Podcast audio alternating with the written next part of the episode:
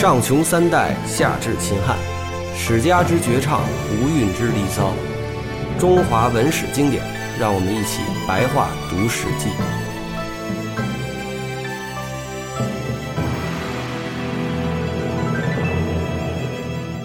好，那咱们就继续白话读《史记》啊。我们之前讲到了这个项羽在新安城南坑杀了二十万秦军，基本上大势已定，他马上要进入函谷关了。那么我们继续。呃，然后项羽的部队呃攻取秦地，到了函谷关，然后有兵士把守，不能进入。又听闻说这个沛公刘邦已经这个攻破了咸阳，项羽大怒，呃，命那个当阳军穷部呢进攻函谷关，破关而入。项羽带兵杀了进去，长驱直入，一直到了细细这个地方。当时沛公刘邦呢驻扎在坝上，没有与项羽相见。沛公的左司马曹无伤，呃，派一名使者向项羽密报说，沛公有意称王于关中，要任命这个秦王子婴呢为相，要将所有秦的珍宝都据为己有。项羽大怒，说明日一早，饱餐士卒，攻破刘邦的军队。那等于这个他的沛公的左司马曹无伤是这个项羽的密探吗？还是卧底吗？呃，谈不上卧底吧，可能就是他他心怀二心吧。嗯，怀着二心。曹无伤这个人是怎么进刘邦的部队的？这个没有没有记载，没有记载啊，就是当时的普通的一个将领，一个将领啊。然后这个时候呢，项羽的兵有四十万，驻扎在这个新丰的鸿门啊，马上啊，鸿门啊，鸿门宴要来了。然后呢，沛公的这个兵呢只有十万，驻扎在坝上。范增向项羽献计说：“沛公从前任在关东的时候呢，贪财好色，现在入关了，对财物呢丝毫不取，对妇女也没有接近。由这种情形看来，他的志向远大呀。我最近让人这个去望气，发现这个沛公呢呈现五五龙湖五彩的景象，这是天子之气，一定要赶快击败他，千万不要耽误。”这个是不是？我觉得是不是这个像是后来添上去？这范增当时会说这种话吗？也有可能，因为这些当然也有人怀疑这个鸿门宴到底存不存在，或者说这个鸿门宴存不存在都存疑吗？都有人都有人怀疑。这个八卦有意思，讲讲讲讲，这是怎么？比如北师大一个一个一个原来的一个老师，他说这个鸿门宴是不存在的。他说这个项羽根本就不敢杀刘邦，他认为刘邦势力也很大，而且他杀了的话，呃，马上就会土崩瓦解。主要的原因就是秦国人完全不欢迎项羽，嗯，这个可以理解。呃，对，所以说这个鸿门宴，但是他们为什么要欢迎刘邦呢？我也不懂啊。他刘刘刘邦刚进了咸阳之后，秋毫无犯的。啊，我我个人是不赞同。我还专门在凤凤凰卫视讲过一个节一期节目，讲这个鸿门宴到底存不存在？呃，这个呃，秦国人是不是是不是那么恨项羽？我认为是没那么恨，因为这个刘邦也是楚国人。嗯。而且这个当时打仗就是这样子，就这么残酷，大家都大家都认可这种方式。就是说，你秦国那个秦国人当时不是坑杀了四十万赵国人嘛，也没人也没没说什么嘛。秦国跟楚国打的时候，那都是对方双方都是斩首多少万的。我觉得这个在当时的人他不会认为这个是非常非常残酷的行为，就是这是认为是理所应当的嘛。嗯，就是愿赌服输吧，我认为就是。还有就是这个当时当地有一个儒生曾经劝项羽留下来。他说：“这个在留在关中的话，比比较好称霸。嗯啊，但是项羽不肯。项羽这个，他把那个秦国的宫室全部烧掉了。烧掉之后，在史记上有一部有一句话说得很清楚，说这个秦民乃大失望。嗯，就是说在之前他可能也不是很失望。嗯啊，明白。呃，这个楚的左一项伯呢，也就是项羽的叔父呢，呃，早年和刘侯这个张良交游为好友。”张良此时呢，在沛公的这个麾下，正在军中啊。项伯便夜间骑快马飞驰到沛公大营，私见张良，把项羽明早进击沛公的事呢，原原本本的告诉了张良。哎，等于就是双方都有卧底。呃，项伯不能说是 不能说是卧底，因为项伯这个人，我认为他就是在有一种，他还是没有没有把思想转变成那种。政治斗争方面呢，他还是带有江湖义气的，还是那种贵族之间的那种联谊性。他不是，他还不算是贵族，就是带那种江湖义。因为像项伯早年的时候，他也是流落民间的，因为那个，然后他当时是也是在外面混，哎，外面混在道上混嘛，然后杀了张良这个哥们儿啊，对，然后杀杀了人之后都没没处逃，然后跑到跑跑到张良去，张良就把他收留了。你想想这是多大的恩德？所以他到了这时候，他还是一种江湖明白了的感觉，他一定要去救他。明白了。项伯呢，想要张良和他一起逃离沛公的军中。项项伯对张良说：“不要白白和他们一块儿死掉。张良说：“我是代韩王送沛公来的，如今沛公有急难，我自己逃走这是不义的，我不能不报告沛公。”张良就入见，呃，报告了项伯所说的事。沛公大惊，说：“这可如何是好啊？”张良说：“呃，这个派兵呢，守住函谷关的办法是谁出的？”沛公说：“这个人叫，呃，什么生？曲生？周生，邹。”周周周生周生意思就是说很浅薄的儒生，很浅薄的意思。然后说这个人向我建议守住函谷关，不要让诸侯入关，那么秦地就都属于我，可以为王。所以我听了他的意见。然后张良说：“哎呀，大哥，您估计一下，咱们这个军队能够抵挡得住项羽的攻击吗？”这个谁刘邦沛公呢？这个黯然不语，说呃想了半天，说：“我当然不如项羽的军队，但事已如此，如何是好？”然后张良说：“这事儿啊，只有沛公您自己去向项伯说明，说沛公不敢背叛项羽。”沛公说：“我怎么我没我跟项伯没交情啊？”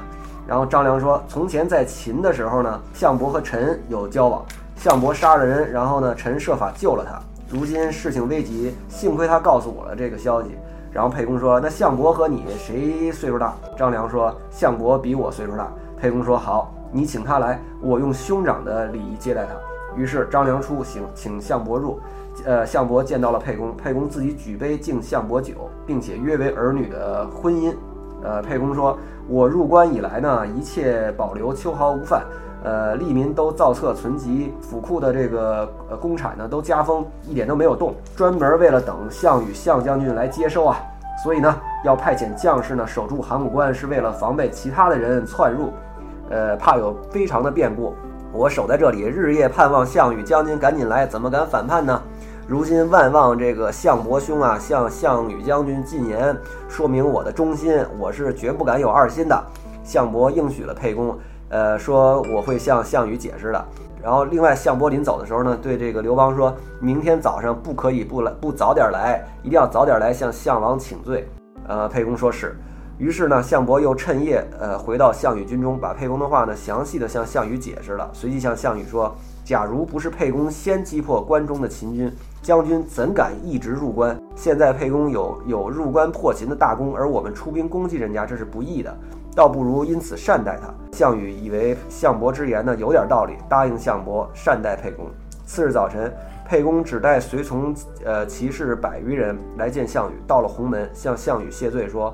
我和将军合力攻秦，将军战于河北，我战于河南。但是我自己也没想到能先入关攻破秦国，而能再和将军在这里相见。现在有小人这个之言说将军和我之间有有误会。然后项羽说：“这是沛公你的左司马曹无伤说的，不然我何至于如此？”哎，我就觉得这项羽的政治问政治是吧？他明明有一个很好的卧底。对对对，这个头脑太差了，是吧？是啊，这年轻气盛嘛，说觉得自己很牛逼。哎，顺便咱们那个大概再给我们聊聊，就是说当时这个等于是刘邦打的那一路，并不是秦军的主力。对，他是从哪儿入关？他不是从函谷关入，他从武关入的。嗯，因为当时是他本来也想从北方入，但是在刚到黄河南岸的时候，他想他想渡河的时候，已经对面有一支诸侯的军队把他拦住了，不想他，因为当时谁先入关谁称王。哎，谁先谁称王，所以别人也不让他走。然后他之后那也没办法，就从南阳。南下，南下，南上正好还有一个武关，就是原来是楚国和秦国，秦国之间的那个关边界，那他从楚国的边界打上去了，打打过去，打到。但那个地方为什么就防守那么薄弱呢？哎，那个地方就是他秦国的主要的重兵，他他已经是用光了，他主要的重兵是在这被被项羽拖住了，他的主主力两支主力都被项羽拖住了，一支被项羽攻灭了，另外一支还在那里也是苟延残喘嘛。那但是那支主力也很强的，有二十多万人嘛。但是南阳这边就原来就没有兵了，对他没有没有太多的那种主力部队被刘邦各个击破。嗯，那个刘邦当当然也采取那种用钱收买的政策了。嗯，收收买。就是现在考证，就是说学界到底认不认可？就是说刘邦进了咸阳以后，真的秋毫无犯这件。这个他确实有可能会这样做，因为这个就有点像毛泽东那个时候那个时代，他妈的一模一样。他毛泽东后来不行，他跑到跑到重庆去，他妈那个嘛，是吧？刘邦他不行，他知道打不过，先跑到那个去，先不先搞个和解嘛，他是完全有可能。嗯，那我们继续说啊，呃，这个等于项羽把曹无伤给卖了，然后呢，项羽当即留下沛公一块饮酒，呃，项羽和项伯呢东向而坐，亚父范增呢坐坐向南，呃，沛公向北，也就是说沛公在下手。对，这是当时是以东向座为最尊嘛，嗯然后南向座是第二，嗯，然后西向座是最差的。嗯呃，北向沛公当然他也是北向座，也是个比较差的。所以他们入门儿就是他们当时那个门儿都应该是朝西开的，是是吧？应该朝西。然后这个张良呢，西向做呃侍卫，呃，范增屡次使眼色，示与项羽杀死沛公，又举所配的这个玉珏做杀状，以示意项羽。连做了三次，项羽默然，无何没有没有任何反应，就是说这个呃不同意。范增看此情形不对呢，起来走出，招来项庄。范增对项庄说：“君王啊，也就是项羽呢，为人心肠太软，不忍心亲自下手。你进帐去，呃，上前向沛公敬酒，敬完酒以后呢，你就请求在座前舞剑，就趁舞剑之机把他给杀了。沛公这个人非除掉不可，不然的话，你们这些人都要都要被他俘虏。咱们顺便能不能再讲讲这个项羽当时为什么不就是就是为什么不愿意杀刘邦？除了这个妇人之仁以外，肯定也有其他原因。还有还有一个，我想还有一个原因就是他他也是讲也讲点江湖义气嘛，因为项羽跟他刘邦原来跟他是结拜兄弟，两个人是一起并肩打打天下的。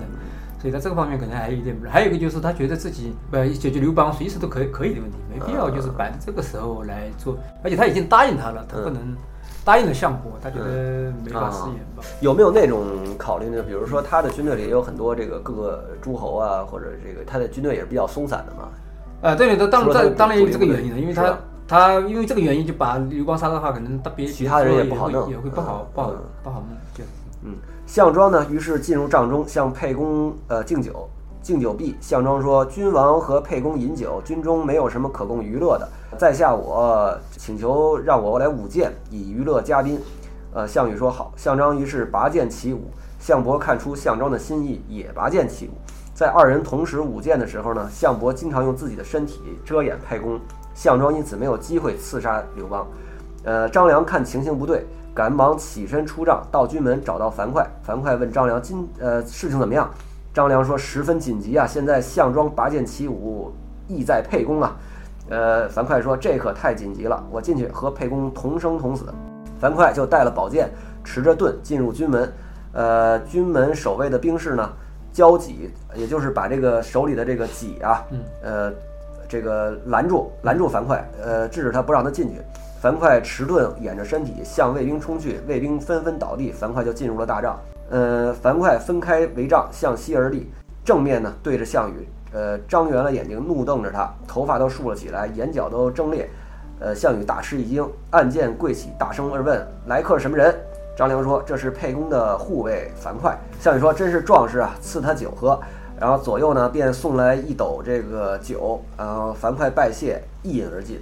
项羽说：“赐给他一只猪蹄儿。”呃，左右又送过去一只全猪蹄，这个全猪蹄应该是猪腿了，是吧？呃就不只是蹄儿，前腿嘛，肩肩膀嘛，嗯，连胳膊。对对对，嗯连连连肩膀。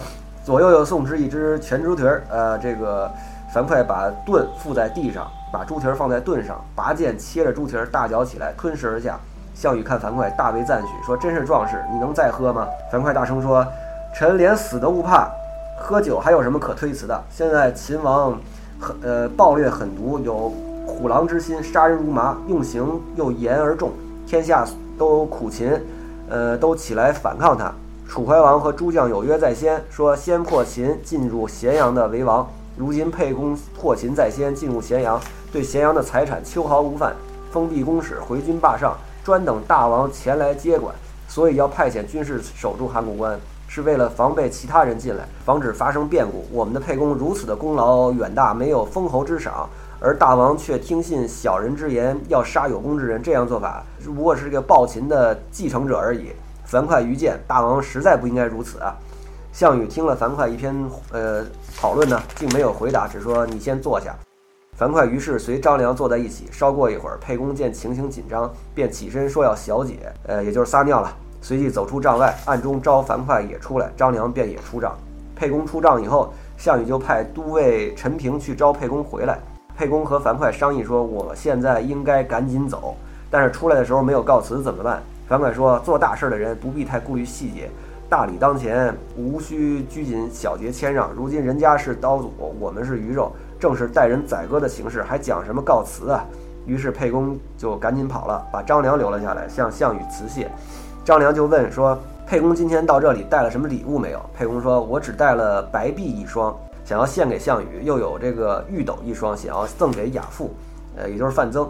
单看他们正在发怒，我不敢献，你替我献给他们好了。”张良说：“好的。”这时候，项羽的军队在鸿门，沛公的军队在坝上，两地两地呢相去四十里。沛公留下车马随从在鸿门，不用，呃，独自一人骑马脱身而走。樊哙、夏侯婴、呃金强、纪信等人呢，保护着这个沛公同走。四人持剑盾步行，从骊山下，呃，抄小路回去了。沛公向张良说：“从这条小路到我军中不过二十里而已。你估计项羽来来不及追我的时候，再向再进帐向项羽辞谢。”沛公走了以后呢，张良估计时间差不多了，便进帐向项羽告罪。张良说：“沛公不胜酒力，酒醉不能支持，所以不能进帐向大王告辞。”仅使张良我呢献白璧一双，再拜献玉斗一双呢给这个大将军，也就是范增。呃，张良奉上白璧和玉斗。呃，项羽说：“沛公现在在哪里？”张良说：“沛公听说大王对沛公有这个责罚之意，十分恐惧，就赶紧先跑了。此时应该已经到军中了。”项王就是项羽呢，那个只好接受了这个白璧，放在座上。范增接过玉斗，放在地上，拔出剑来，一击，这个就把这个玉斗给打碎了。范增又恨又怒地说：“这些年轻无识之辈啊，不足以谋大事。夺项王天下的人必定是刘邦了。我们这些人如今要做刘邦的俘虏了。”沛公回到军中，立刻杀了曹无伤。可怜的曹无伤啊！过了几天呢，项羽引兵西进，屠杀咸阳军民，杀了秦王秦王子婴，焚烧了秦的宫室，大火三个月不灭，收取了秦国的呃财宝，呃俘虏了他们的这个宫中的妇人，都带回了关东。这时候，一个有见识的人向项羽建议说：“关中之地啊，有山河险阻，四面有关塞之下，其间土地肥沃，可以建都，成为霸业。”项羽此时见秦的攻势都已经烧毁了，心中又想念家乡，便要回到彭城去。项羽说：“富贵而不归故乡，就像锦衣夜行一样。”谁知道他已经富贵了呢？这一游说的人将项羽不纳他的意见，出来批评项羽说：“人们说楚人是木猴而冠，果然是。”呃，然后这个项羽听人报告这话，大怒，呃，就烹杀了那个游说的人。就是当时还是对楚国人有偏见啊，嗯，对，认为他们都是南蛮子。一直到汉代都是这样的。一般一般说起楚国人，他都要加两句，加南方人吧，南方人他就加两句贬义词。嗯，那个项羽呢，呃，派人送信儿给这个楚怀王，让这个楚怀王呢封自己为王。楚怀王说，应按照原来的规定行事。项羽对楚怀王这一决定十分不满，他想出了个办法，改楚怀王的尊号为义帝，实际是不听楚怀王之命，而项羽要自己为王。于是先对诸侯，呃将相加封王爵。他对诸侯将相说：“天下开始起兵发难的时候，为了收拾民心，不得不假立楚怀王的后裔，以便于讨伐秦国，出师有名。现在，呃，我们三年来这个各种这个冲锋陷阵，终于把这个暴秦灭掉了。”呃，都是各位将相和我项籍的力量，而不是他义帝楚怀王的力量。义帝没有功，不能为天下之主，所以我们本该分割天下的土地来称王。诸侯将相都说好，于是便分割天下的土地，由项羽封诸侯将相为侯王。呃，项羽和范增商议呢，担心沛公刘邦有取天下之心。不过呢，此事呢，在鸿门宴之后呢，呃，已经和解了。沛公已经声明说尊重项羽，故项羽可以为王。但是又怕这是一个，就说他他他担心这个，因为担心如果违背违背盟约的话，然然后呢，其他的诸侯国都都看不起自己，就背叛自己，嗯所以他就只好是还是让还是还是放过了刘邦嘛。嗯，但是又怕这是就是自己这个如果对刘邦不好的话，是一个背约的行为，是吧？所以就是说他们还是放过了刘邦，让把这个巴蜀的地方呃封给了刘邦。项羽就说：“关中的这个巴蜀之地呢，也是关中的地方。沛公先入关，当封王为关中。于是呢，立沛公刘邦为汉王，有巴蜀汉中之地，以南郑为都。实际上，咱就说巴蜀当时可能比较偏僻啊，但是汉中也是一个很肥沃的地方了。呃，对，那个汉中，汉中还是比较，但是汉中它毕竟原来是那个，它在秦岭以南，秦岭以南，这样的话。”对这个有好处，就是对它反攻有好处，就是他靠近靠近关中，他就可以随时可以打到打到关关中那个地方去。哎，对项羽还是给了他一个好地方。嗯，对，就是这这也是项伯的游说嘛。好吧，项羽把实在的这个关中之地呢，分为了呃一分为三，呃，封秦的降将三人为王，用以围阻汉王刘邦。也就是说，实际上在呃汉中的北边儿，把原来秦朝实际控制中原，就是他控制的最核心的部分，分成了三份儿。项羽封章邯为雍王，有咸阳以西的地方，以废丘为都。长史司马欣呢，从前做过呃溧阳的这个狱卒，御苑御苑，御苑是干什么？就是劳改队的那个小队长吧。啊，曾经有恩德于项梁，使项梁在溧阳的狱中呢脱罪无事。反正这下面就是说了一堆分封的事儿吧，咱们这分封的事儿就不仔细说了。反正就是他的各种，呃，秦朝的降将啊，然后他的他的跟他跟项羽一块儿打仗的这些人啊，都各封了各的位置。项王自立为西楚霸王，有九郡之地，以彭城为都。汉王元年四月，也就是说，这个分封完了以后，以这个啊，对这个地方可以讲一下，因为《史记》的成书是在汉朝，嗯，所以他们这个就是说，到了这个这个谁刘邦被册封为王以后，就都以这个呃，抵汉。对，但实际上当时应该是叫这个西楚，就对对楚楚霸王元年什么之类的哈。对啊，汉王元年四月，诸侯结束了军事，各从细水撤兵，分别各就所封之国。项王出关救国于彭城，让这个义帝啊迁出了彭城。项羽说：“自古为帝，地方千里之大，必居于上游之地。”于是呢，让这个谁义帝这个楚怀王呢去了长沙，呃，义帝被迫只得前往。左右群臣见义帝迁徙，渐渐背离而去。项王乃暗中密令这个衡山王吴瑞、临江王共敖击杀了义帝于江南。韩王成没有军功，许汉项王不许他救国，带了他一同回彭城。这个地方说到一个很重点的事情，就是说以前的这个楚怀王由于一直有点偏袒刘邦吧，算是，嗯，想让想让刘邦跟项羽掐得再厉害一点，项羽对他就怀恨在心，嗯，呃，建国以后就把这个就把他暗杀了。呃，过了一时期呢，又把韩王成也杀掉。燕王这是臧荼是吧？臧荼，臧荼到燕，呃，因原来的燕王燕王呢韩广呢迁封为了辽东王，这个韩广不肯，臧荼击杀韩广于辽东，这个兼并了辽东王所封之地。然后下边一段是说这个谁项羽陷入了这个这个齐国那边的一帮人的这个战争的泥潭是吧？因为齐国人认为这个分的不分的不均，是怎么回事呢对？对对，本来的田荣是主宰齐国的土地，但是项羽他没有这个，他觉得田荣没有跟着他打仗，嗯所以他就把这个齐王田福，因为田荣是田福的手下，他就把他迁徙到辽胶东去，封为胶东王，而立齐将田都，田都是跟着他的，所以把把这齐将田都立为齐王。嗯然后田荣就不服气，就就就大怒，他不肯不肯把这个呃不肯跟着这个田田福去胶东，他就这个进行反叛来迎接田都，田都打不过他，就跑到楚国去了，就逃到项羽那去了。但是齐王田福呢，他也非常害怕这个项羽，他自己偷偷跑到齐胶东去了。然后田荣就很生气了，这个这个田福是他的侄子，然后他刚飞过去把他把这个田福给杀了，这个这个你太做我的侄子太不太不配了，就把他杀在呃在即墨地这个地方把他杀了，然后他自立为齐王，嗯。然后又从西往西边又杀了冀北王田安，然后就把齐国全部统一了，自己自立为齐王。然后这那那个时候项羽一直没有出兵干涉吗？但是他项羽马上就要出兵了，所以项羽项羽他自己刚刚刚刚到自己的国家，现在还没享受两天呢，然后开始就，然后田荣他就跟那个彭越联系联那个勾搭上了，然后那些因为彭越他躲在躲在那个湖区，他本来想出来摘点果子的，但是但是项羽没有给他任何任任何一块土地，他也不高兴，嗯所以他就跟田荣给勾结起来了。然后这个陈馀，因为因为他得的封地少，他也对项羽不满，所以这三个人全部勾结起来了，就这个一起来反反对那个项羽。然后是在当时的中原地区。